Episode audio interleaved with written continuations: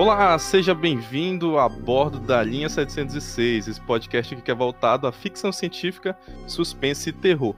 E no programa de estreia, eu convidei a pessoa que mais entende desse assunto, que é o meu colega Ivanildo Pereira. Tudo bem, Ivanildo? Tudo bem, Alberto. Tudo bem com você? Obrigado aí pelo elogio, obrigado. Eu trouxe o Ivanildo aqui do site Cine7, para vocês que não conhecem. Acessem lá o Cine7. E ele tá sempre, ele tá sempre por lá, ele é crítico de cinema. Fala mais um pouquinho do seu trabalho, Ivanildo. É, é, eu comecei a escrever sobre cinema é, já vai em 2010, né? Já vai fazer 10 anos. Eu fiz o curso do Pablo Vilaça, né? É, uma, uhum. uma, praticamente uma vida inteira assistindo filmes, estudando livros né, sobre esse tal. E em 2013 eu entrei para a equipe do Cine 7, na época que ainda era é, um blog, né, ligado ao D24AM, o site de notícias do Diário, né, aqui de Manaus. E uhum. em 2015, ou 14, acho que foi 14, virou site, né, o Cine 7 de vez. E desde então Sim. a gente está trabalhando nele, né? Estamos mantendo ele atualizado aí na época de quarentena, sempre postando críticas, é, entrevistas, matérias, né? Divulgando aqui o cinema local, fazendo críticas de filmes nacionais e internacionais, né? Fazendo a cobertura do Oscar, né? Das grandes premiações. Já tivemos um correspondente lá no Festival de Cannes, né? Então é, foi legal para é, nós. O Lucas, eu conheço o Lucas, um abraço para ele. Uhum. Então a gente está nessa estrada aí, né? Já vai fazer. O site tá, já tá, tem vários anos no ar e está sempre sendo atualizado, né? É motivo de muito orgulho para mim participar do site. E eu também trabalho na equipe do Conacine, né? Congresso Nacional de Cinema, que é uma plataforma online. É, ele começou como um congresso online mesmo, né? Mas depois transformamos numa plataforma que é a pessoa se inscreve, né, paga uma, uma taxa mensal. O primeiro mês, inclusive, a gente está com, a, com a, sempre a, a, nossa iniciativa da pessoa pagar um real só, né, experimentar o primeiro mês tranquilo. E ela tem acesso a, ao longo do tempo, né, ela vai ter tendo acesso a, em torno de 130 palestras variadas com temas sobre cinema, história do cinema, é, carreiras de diretores, é, aspectos técnicos, né? Então a gente já tem um repertório bastante variado lá no, no, no Conacine, de palestrantes de basicamente todo o Brasil, né? Já participaram. E a gente está sempre criando coisas novas para o clube e a gente pode, é, quem quiser se inscrever depois, né? É só procurar Conacine no, no, no Google Estamos sempre aceitando novos assinantes. Excelente. E para estreia desse podcast, eu resolvi trazer para pauta um filme, um, um, clássico que eu, que, que eu creio que aborde esses três gêneros que, que vão ser tratados daqui para frente, que é o The Thing, o Enigma de Outro Mundo. Então fica com a gente que a gente vai falar um pouquinho desse clássico após a vinheta.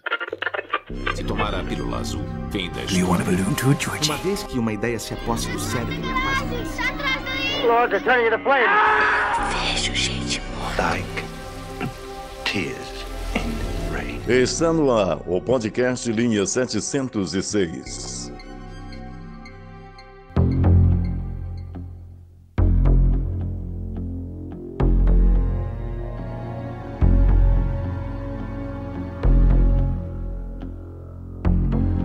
Então, Ivanildo, The Thing, filme de 1982, inspirado no conto de John Deb Campbell, Who Goes There, né? Quem Vem Lá.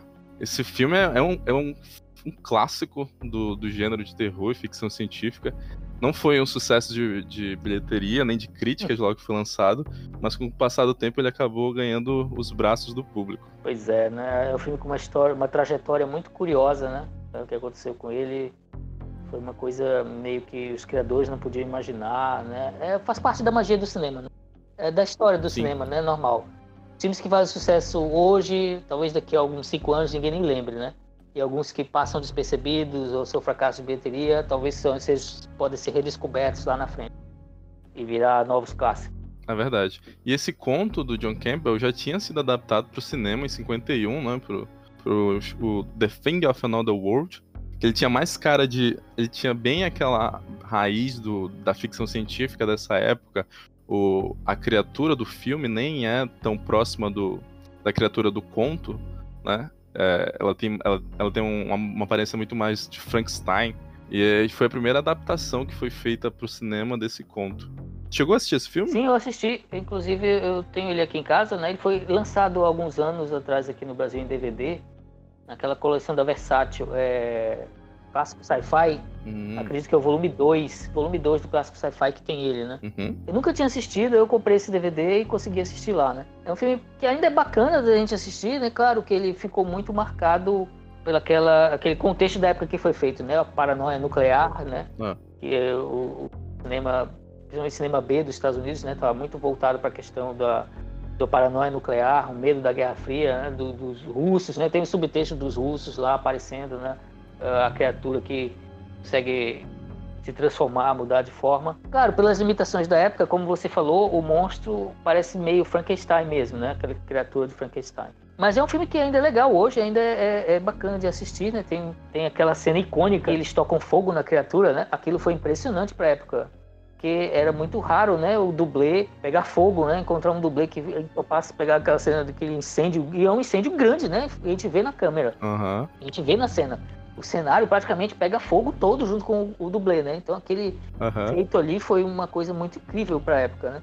Falando um pouquinho do Campbell, não sei se você sabe como foi que ele teve a ideia para a história, você sabe? Não sei, pode falar. É, deixa eu contar aqui a história, né? É, o Campbell, ele foi um cara muito influente, né? Porque ele foi dentro do mundo da ficção científica lá nos Estados Unidos. Eu tô até com a biografia dele aberta aqui. Ele foi o editor daquela revista Astounding Science Fiction, né? É, que é um marco da ficção científica, né? Vários, Exato. vários contos que a gente conhece até hoje, clássicos, surgiram nessa revista. Ele começou a revista lá nos anos 30, né? E quando a gente vê os caras que publicaram contos na revista, né? Só gente grande, né? Exato. O Isaac Asimov, o Robert Heinlein, né? É, o Arthur C. Clarke, né? Todos publicaram contos lá na revista, né? E o Campbell, ele contou alguns anos depois que ele teve a, ideia para o conto baseado num incidente da infância dele, né? É, ele chegou em casa depois do, do colégio, né? Chegou em casa à tarde e encontrou a mãe dele, estava lá na casa dele preparando o jantar, né? E ele sentou na mesa, começou a conversar com a mãe e eles não se entendiam. Tava dando um, um problema de entendimento entre eles. Ele perguntava coisas que ela não sabia responder e ficou um negócio muito estranho, né? Ele dizia, né? E, e só que depois foi esclarecido, né? Quando a mãe dele verdadeira chegou. Na verdade, ele não estava conversando com a mãe dele, né? Ele estava conversando com a tia dele, que é a irmã gêmea da mãe. Tava Caraca. conversando com a irmã gêmea, né? E a irmã gêmea não, não sabia o que responder as perguntas que ele estava falando, né? Ele disse que Que plot twist. é, é, e ele diz que esse incidente foi meio que a base do germe da ideia pro, pro Who Who Goes There, né? É, de você tá vendo a pessoa na sua frente, ela é igual àquela que você conhece, mas na verdade não é. É um intruso, é uma coisa, é uma coisa, né? Como usa no filme, é, que só tomou a aparência, né? Daquela pessoa que ele conhecia e que, é, mas não é, na verdade, aquela pessoa, né? Então esse, esse incidente da infância dele foi uma coisa que, segundo ele, disse foi muito marcante e foi o germe dele, né, para conceber a história. Fantástico. E aí em 82, o nosso nosso maravilhoso João Carpinteiro, como diz o, o- o- em Bacurau, a gente tem a escola lá João Carpinteiro, Exato. nosso querido John Carpenter, Uhum. é, vem a readapta essa história para o cinema agora, aproximando-se mais do conto do que o filme de 51 e trazendo e tornando os efeitos visuais desse filme um uma das coisas mais emblemáticas do cinema. O filme começa com uma cena de helicóptero. é, vale ressaltar que vale ressaltar aqui que o filme teve que economizar muito no, no budget dele, então assim, a gente tem um helicóptero só no filme inteiro, e as cenas que você tá vendo, por exemplo, do, desse helicóptero norueguês, ele é sempre da direita pra esquerda, e quando mostra o, o helicóptero americano, é da esquerda pra direita, né? Porque eles só pintaram o outro lado com as cores dos Estados Unidos e do lado de, e de outro lado com as cores da, da bandeira da Noruega pra fazer as cenas. E aí eu tenho um norueguês caçando um, um cão, você fica se perguntando por que que diabos o cara tá, tá num helicóptero caçando um cão. E isso dá, dá origem à cena inicial, que é aquela cena de, de tiroteio, onde ele, ele acaba atirando num dos cientistas e os cientistas acabam matando o norueguês. E aí você fica perguntando por que que eles mataram o, o norueguês se eles podiam simplesmente tentar conversar com o cara. E é engraçado porque nessa, nessa cena ele tá falando. Quando ele sai do helicóptero, ele começa a dar uns gritos em direção aos cientistas. Uhum. E se você fala norueguês, você tinha tomado um spoiler, porque ele tá falando ali que, que o cachorro é um alienígena e é pra eles matarem o cachorro e ninguém, ninguém ali sabe norueguês. Uhum. Eles simplesmente matam o, o, o cara sem qualquer tipo de conversa. Bem, em defesa dos heróis, o cara tá transtornado, né? Ele tá dando uns tiros ali pelo local. É. E acerta, isso, exato. Ele acerta um, mas aí a gente pode até ver, pensar numa, num pequeno furo aí, né? O cara norueguês não podia falar inglês, não, nesse momento? Será que ele não sabia falar inglês? É aquele pequeno probleminha de roteiro, né? Mas a gente releva, né? A gente deixa passar. Pois é, essa cena de abertura, ela já dá o tom, né? Do filme, que é aquele espaço desolado, né? Os, o, o, o Carpenter já, já dá o tom, mostrando aquele espaço desolado, aquelas, aquelas imagens bonitas, né? Fotografia bonita. E aquela música, né? Aquele dum dum dum. Tudo muito contemplativo. Uhum. É a música do Ennio Morricone, né? Que, que todo mundo aí conhece pelos, pelos clássicos, pelas clássicas trilhas Exato. de filmes de faroeste. É, é engraçado que essa trilha Uhum. dele é muito mais contida, né? Ela, ela não é uma trilha que chama muita atenção, Sim. você tem... Ela é bem pontuada e ela sobe em uns momentos específicos, mas depois fica naquele tom mais suave, sempre de tensão. Eu acho que é orientação do diretor, né? O Carpenter gosta desse tipo de trilha, né? Fez assim, é, minimalista, basicamente só o eletrônico, né? E tem os temas que são é, criados pro filme, né? Os temas famosos, que ele usa muitas vezes, mas é uma trilha assim que não tem uma orquestração grande ou que, se, que chama muita atenção quando você está assistindo o filme. É mais para criar o clima mesmo. né? E eu, é, é uma abordagem que ele sempre teve, né? Eu acho. E aí, depois dessa cena, eh, a gente, a gente começa a conhecer os personagens que vão fazer parte da história. Lembrando que eles recolhem o, o, o cachorro que estava sendo caçado até então, e ele fica guardadinho lá no, no canil com os outros cães. E, é- e eu acho legal que o Carpenter, ele não, ele decide por não seguir aquele clichê de cinema americano que é descrever tudo, botar legendas, tipo, é, base, não sei das quantas de, de estudo de não sei o quê.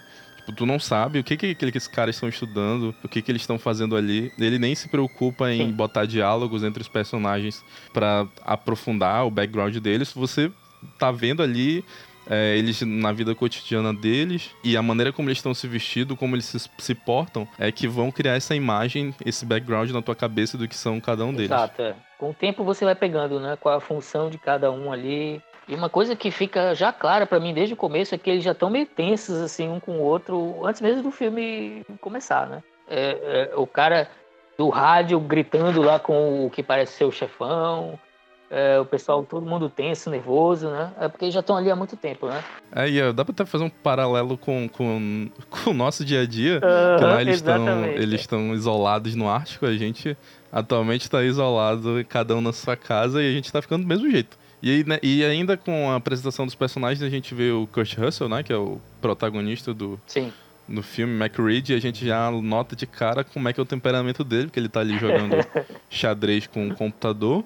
Ele perde a partida e ao invés de ligar o computador, ele pega a bebida dele e derrama em cima do computador destruindo, mostrando logo de cara que ele é um personagem que, que tá mais preocupado em ganhar do que manter, manter as coisas no lugar, né? Isso, é um cara de, de, de poucas palavras e, e não mexe com ele não, que ele fica puto, né?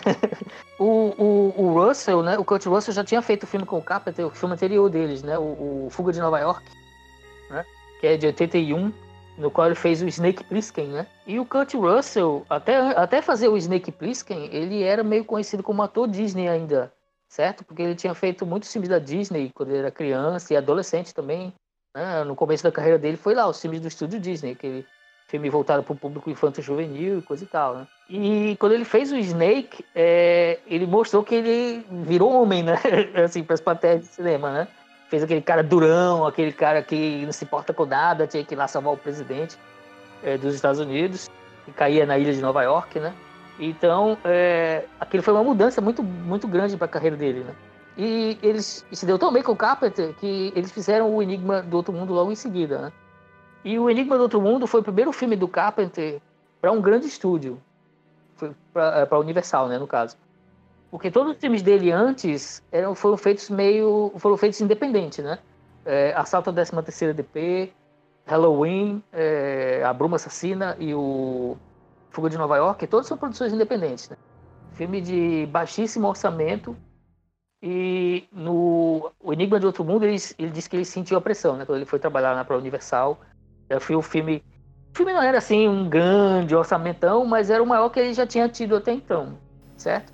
Então... Até por os moldes da, da época, ele, ele, era um, ele era um filme de baixo uhum, orçamento, sim. assim. Então ele teve que se, se, se desdobrar para conseguir entregar algumas coisas que ele uhum, queria. Exato, né? E já sentiu é, a pressão também, né? De ter o, dar o retorno, né? Que a gente vai falar disso mais na frente, quando a gente falar da recepção do filme, né? Exato. Mas foi assim que o Kurt Russell e o, o inclusive fizeram outros filmes juntos depois, né? Fizeram Aventureiros do Bairro Proibido, em 86, é, clássico também, né? Os, os, três, os três filmes que o Carpenter fez com o Russell nos anos 80 são clássicos, né? Maravilhosos. O Fuga de Nova York, esse e o Aventureiros do Bairro Proibido. E eles voltaram nos anos 90 para fazer o Fuga de Los Angeles, né? Que é a continuação. Mas aí já não foi tão bom, né? Mas ainda assim a gente se diverte vendo o Kurt Russell lá no filme, né? Então, mas é, é isso, né? É um, é um migão, né? É, todos esses filmes eles gravaram comentários em áudio juntos pro, pro, pro DVD, Blu-ray, né? E a gente ouvindo, a gente percebe que os dois são amigões até hoje, né? São. É aquela parceria de ator-diretor que a gente vê muito em Hollywood, que dá certo uma vez e os caras continuam fazendo é, filme ad eterno. Né? Então eles fizeram esses quatro filmes juntos, né? E, e são. Tirando Fuga de Los Angeles, né? Todos são muito amados ainda hoje, né? Muito legal que no, no filme a gente tem a figura do herói e a gente tem meio que uma figura do anti-herói lá, que é o Keith David, que é, que é o cara que tá ali o tempo todo discutindo com, com o McReed, o que, que ele tá. Que que ele, as atitudes que ele tá tomando, por que, que ele tá se colocando como líder. Eu achei bem. Eu gosto desse ator do Keith David, eu, eu gosto dele Platon, eu gosto dele. Toda a cinematografia dele, acho que ele poderia ter mais oportunidades. Ele é, é ótimo, né? David é ótimo, né? Ele tá lá no Requiem para um Sonho. Ele fez com Carpenter o Eles Vivem também, né? Não sei se você assistiu Eles Vivem. Eles Vivem tem aquela famosa cena da luta, né? No beco, que é com o Kit David, né? Lutando com o ator, o Rod Piper, né? Que é, assista, né? Eles Vivem é, é fantástico.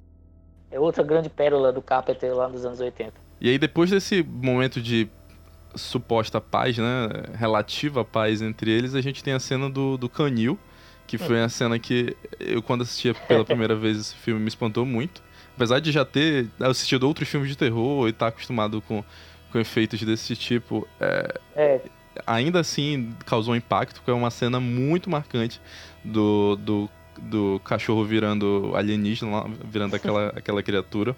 E até hoje ela marca bastante. Se assistir o filme, você fica impactado com aquela transformação. Exatamente. Não tem como se preparar para aquilo, né? Aquele momento eu acho que o filme chuta a porta, né? E diz, ó, oh, galera, é isso aqui que vai rolar.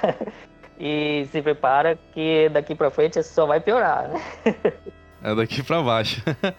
e é isso, eu acho que esse é um dos do, das coisas que mais marca uhum. esse filme, que são os efeitos visuais dele, né? Naquela época a gente uhum. não tinha nada com CGI, fundo verde, nada em pós-produção. Então, todas aquela, as criaturas que aparecem no filme são ou foram esculpidas, ou são animatronics, ou são stop é. motion.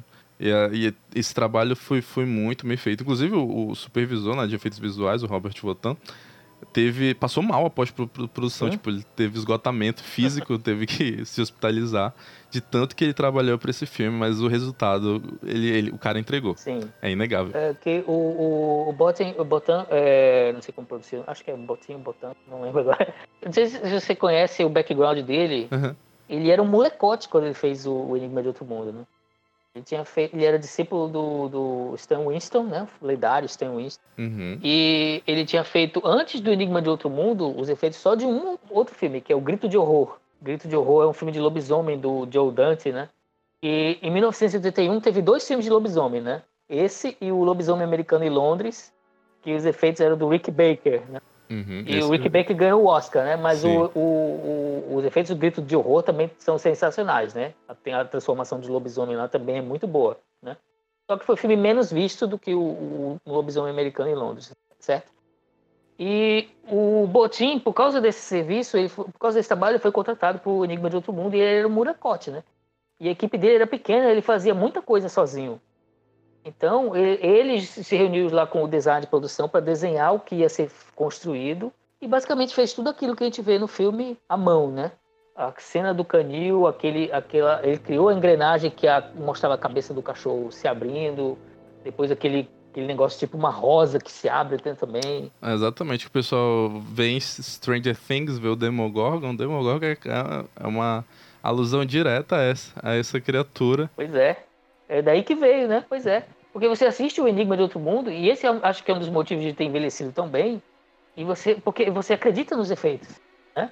Você vê que aquilo ali tem uma, uma realidade, né? Tem um negócio que você pega. Quando aparece lá os restos mais à frente. Ele não é tosco. Uhum. Ah, o problema dos efeitos práticos antigos é que você assiste hoje, eles parecem toscos. E do The alguns, Thing não parece. Alguns, nem todos. É, né? boa parte deles. É, mas quando você vê alguns filmes antigos, por exemplo, você é, tem alguns efeitos práticos ainda que se, que se destacam bastante, né? Claro, nem todos, né? Não, com certeza. Por exemplo, o próprio Enigma de Outro Mundo, o Carpenter não queria stop motion, né?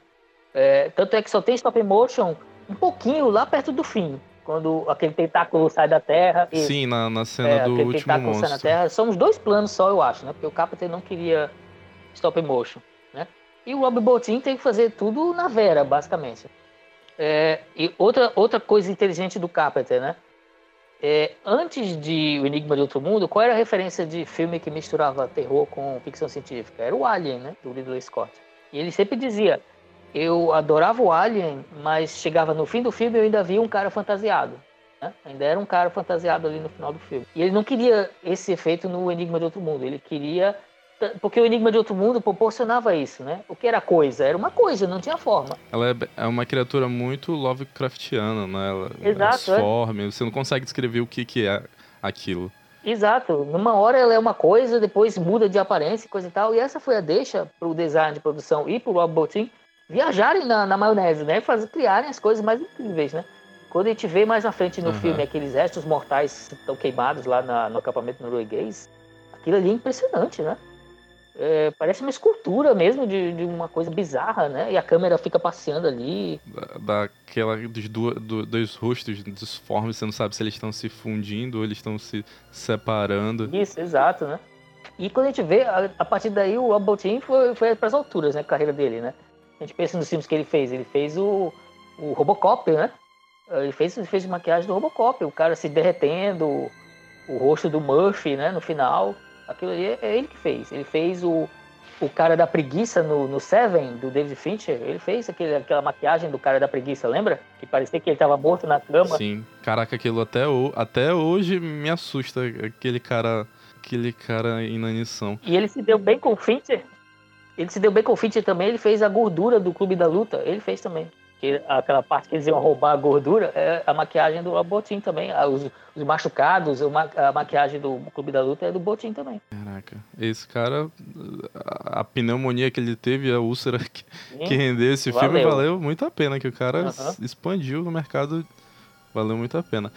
E, é, e tem, tem e parte dessa da criatura também tem uhum, uma parte dela é fantoche, né, de mão tem a mão de um operador lá fazendo. Imagina o coitado do operador ter ficado na, embaixo daquela mistura toda.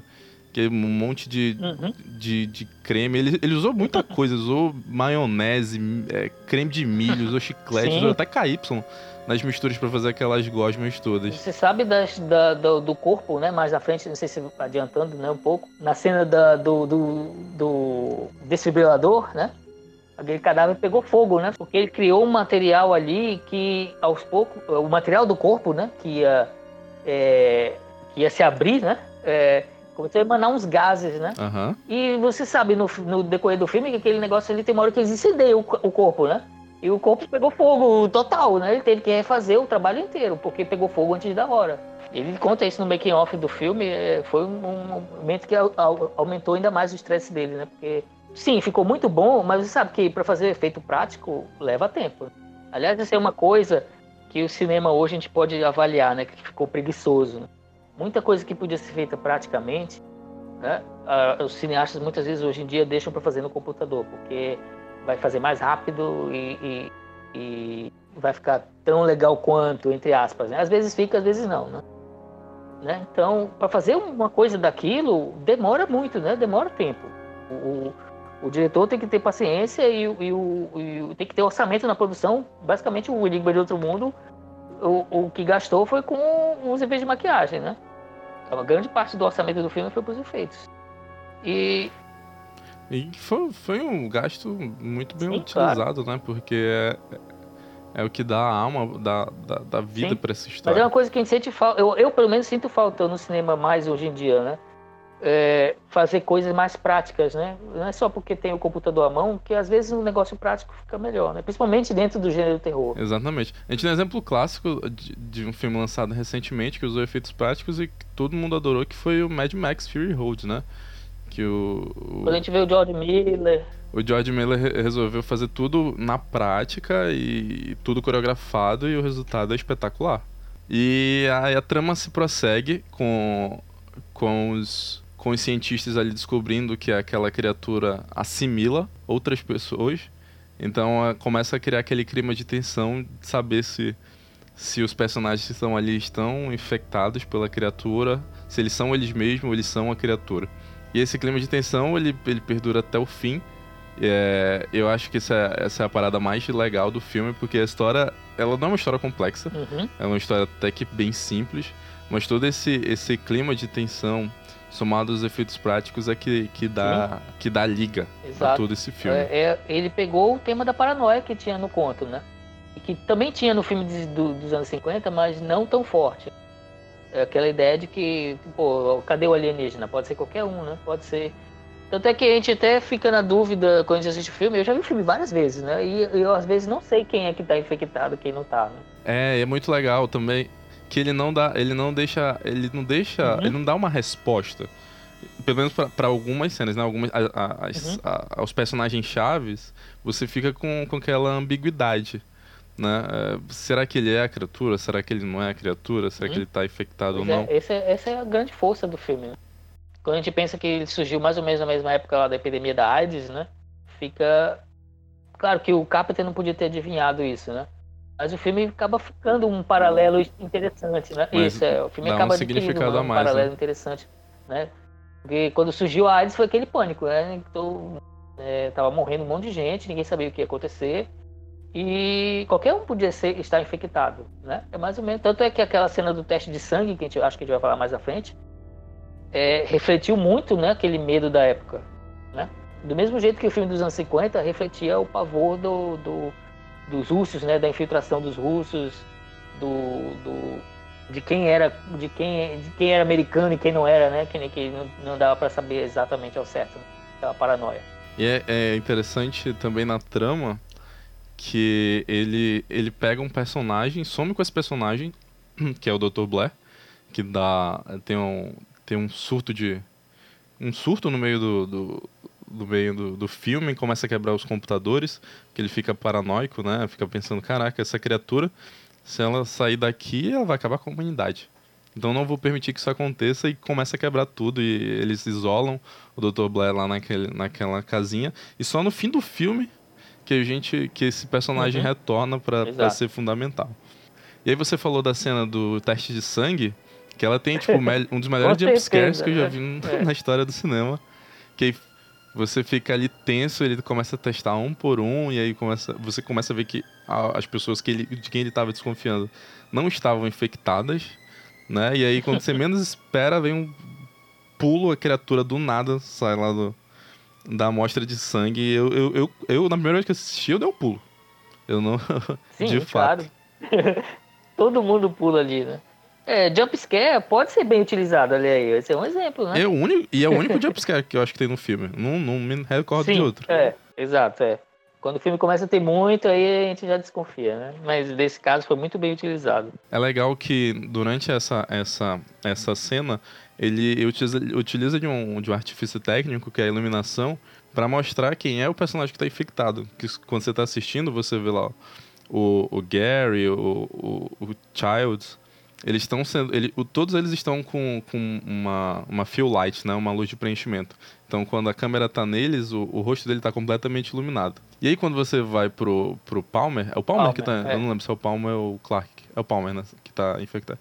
uhum. ele tá com sombra no rosto, ele não tá com essa fill light, né, essa luz de preenchimento. Então ele já, o, o, o Carpenter já tá te dizendo que ele é o cara que tá infectado antes de mostrar. Uhum. É, é, legal quando você, Sim, claro, você é. vai analisar essas, essas essas rimas sonoras, essas rimas visuais, perdão, para entender um pouquinho mais como o diretor estava pensando. Sim, claro, ele usa, né? O diretor de fotografia é muito bom também, o, que trabalhou com o Carpenter desde o Halloween, né? E o Halloween tem aquela fotografia incrível, né, na minha opinião, né? Com o Michael Myers se escondendo lá nas sombras, coisa, só, às vezes só o rosto dele aparecendo. O, o, o Halloween é fantástico, as sequências que acabaram. Aham, uhum, sim, é verdade. Descendo um pouco o nível da, da, da franquia. Mas o, o, primeiro filme é incrível. Uhum, pois é. E a gente também tem que falar, dar parabéns pros atores, né? Porque os atores, quando a gente pensa assim a rigor, os personagens do, do Enigma de Outro Mundo não são muito profundos, né?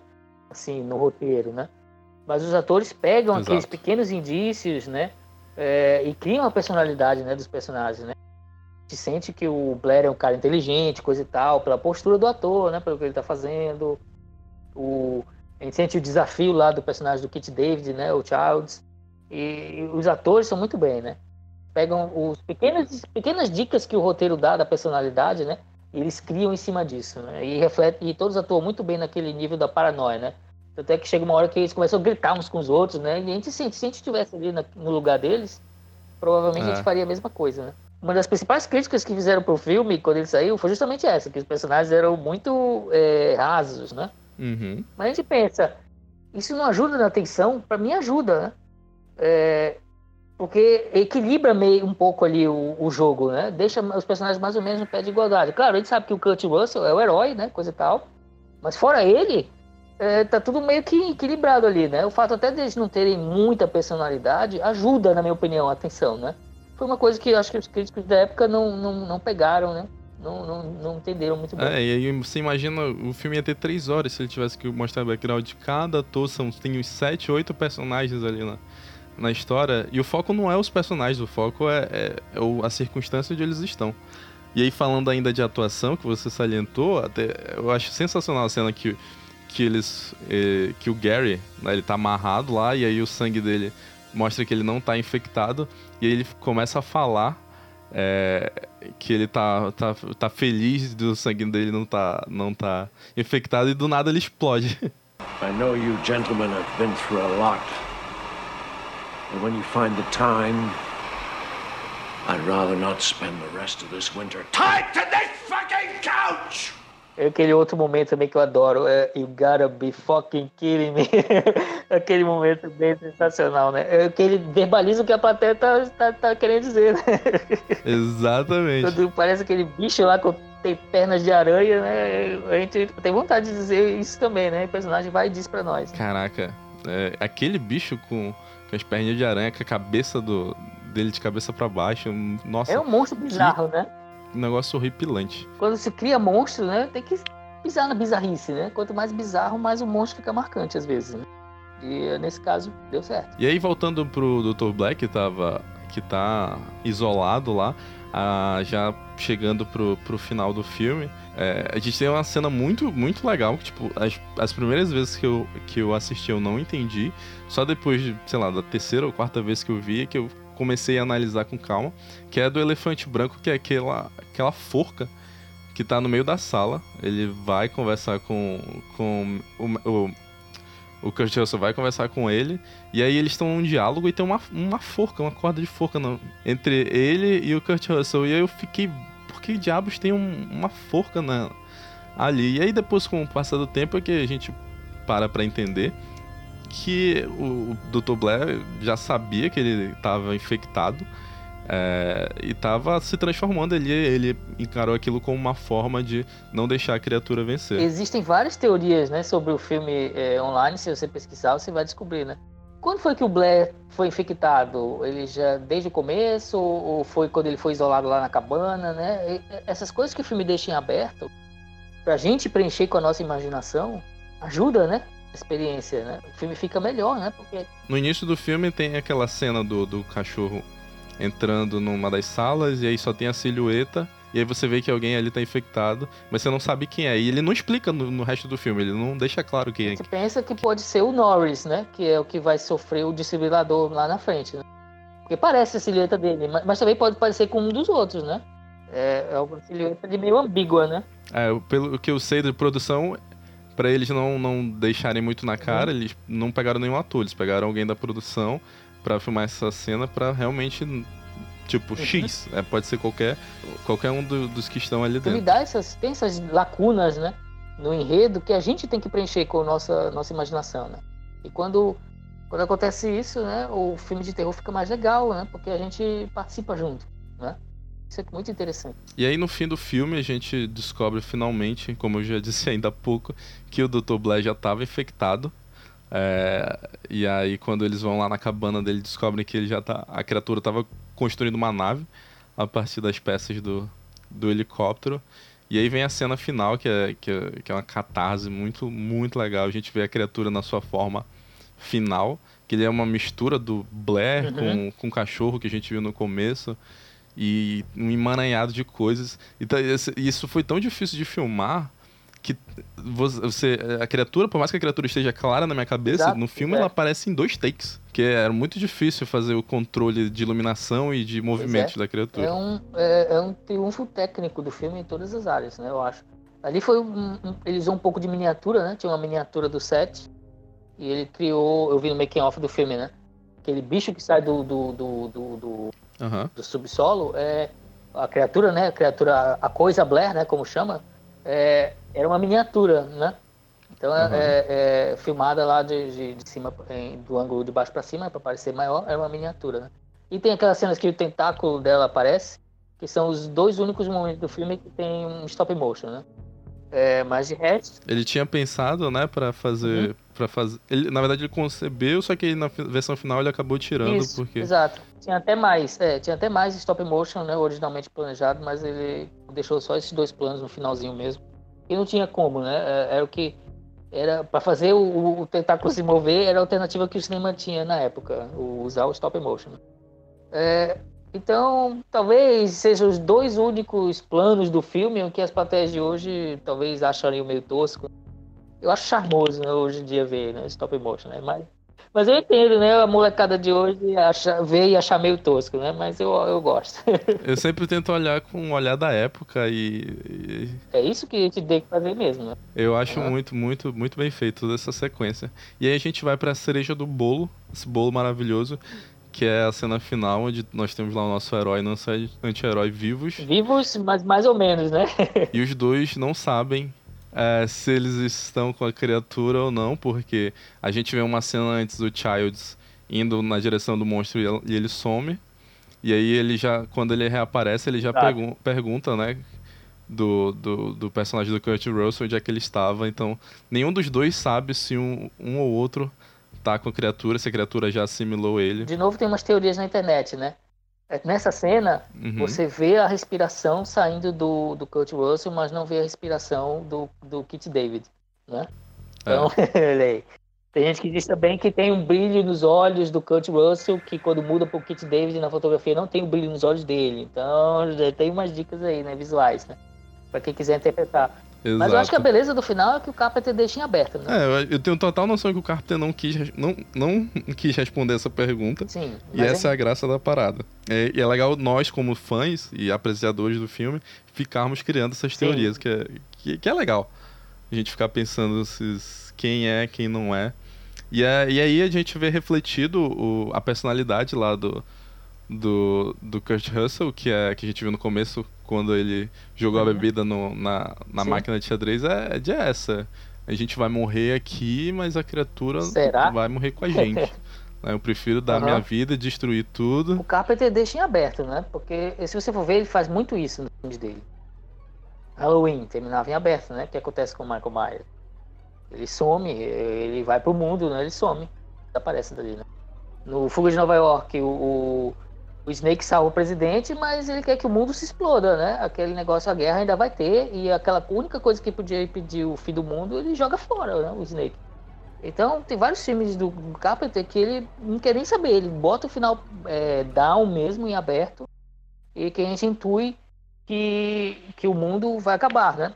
Inclusive, tem três filmes dele com o final que tem esse tom apocalíptico que ele chama da trilogia do Apocalipse do Carpenter, né? Esse é o primeiro, o Enigma de Outro Mundo seria o primeiro. Depois ele fez o, o Príncipe das Sombras, né? Que é de 87, né? Que também tem um tom apocalíptico, né? Que eles vão, os personagens vão para uma igreja investigar um fenômeno e tem um grande mal escondido ali naquela igreja que se sair vai vai destruir o mundo. É outro filme muito bacana, né? Todos os filmes do Carpenter dos anos 80 é, e dos anos 70 também, né? Para mim são muito especiais, são, são todos incríveis, né? E a gente vai trazer eles em episódios futuros, com certeza. Legal. E tem o terceiro filme apocalíptico é o A Beira da Loucura, né? É de 94 com Sam Neill, né? Que ele faz um investigador de seguros que vai procurar um escritor de terror que desapareceu, né? Uma figura baseada no Lovecraft. Esse escritor escreveu um livro que quem lê fica louco, né? E no fim do mundo e no fim do filme, né? A gente vê a, uh, o, o mundo indo para o brejo, porque fiz, todo mundo leu o livro e fizeram depois um filme do livro, né? Tem um lance de metalinguagem lá, que o herói do filme vai ver o filme, né? Que o filme que a gente estava vendo no cinema, né? E é um filme muito bacana, né? É o filme que o Carpenter mesmo é, mostra o mundo acabando, né? Então ele tem esses três filmes com tom apocalíptico e ele chama, ele considera mesmo uma trilogia do apocalipse mesmo que ele fez. Né? Excelente. Porque no, o, porque o Enigma de Outro Mundo a gente não sabe, né?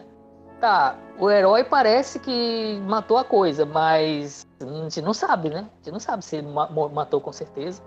E a gente sabe que. É porque no filme também ele mostra que a célula ela, ela vai aglutinando uhum. gradativamente, né? Ele pode estar com algumas células só da criatura que vão acabar se mutando e, e, se proliferando dentro dele e tomar conta dele. O herói que a gente acompanhou, a gente não vê ele morrendo, né? Mas a gente sabe que ele vai morrer daqui a pouco, né? Que ele vai morrer congelado, né? Então a gente, ele termina ali o filme em aberto, né, total, né, com, aquele, com aquela música e a gente sai nervoso do final, né. Não é, não é um filme que te deixa assim feliz ao final, né. Poxa, é. pelo menos eles destruíram o monstro, uhum, é, pelo menos eles destruíram o monstro e o mundo está salvo. Nada disso, né. O Carpenter diz, ó, tá, o monstro parece que foi destruído, mas ninguém sabe com certeza, né. E se ele escapar dali dos dois caras, adeus mundo né? E o herói que acompanhou... E até se ele não escapar, ele pode ficar dormindo lá no gelo até chegar uma equipe de, Exato. de resgate. Né? Então, quando a gente pensa na repercussão, né, que a gente vai falar do filme agora, o lançamento, né? Essa foi uma das coisas que afugentou muito o público, né? Porque ele era muito sombrio. A gente foi ver um filme bem sombrio, né? É, a, a, paranoia domina, não tem jeito do, do pessoal se entender, né? Tem uma hora que o, o Kurt Russell mata um cara que que não estava contaminado, né? Que ainda era humano. Que foi um assassinato, né? Isso, exato. A gente vê um filme, é um filme sombrio, né? Não tem, total, não tem humor, ou pelo menos tem pouquíssimos momentos assim que a gente pode interpretar como humor. Então é um filme bem pauleira mesmo, né? E sombrio e dark, né? E quando a gente vê o, o quem era o grande filme lá de, de 82, né? Foi o ET, o extraterrestre do, do, do Spielberg, né? Que era outro alienígena, mas o alienígena do bem, né?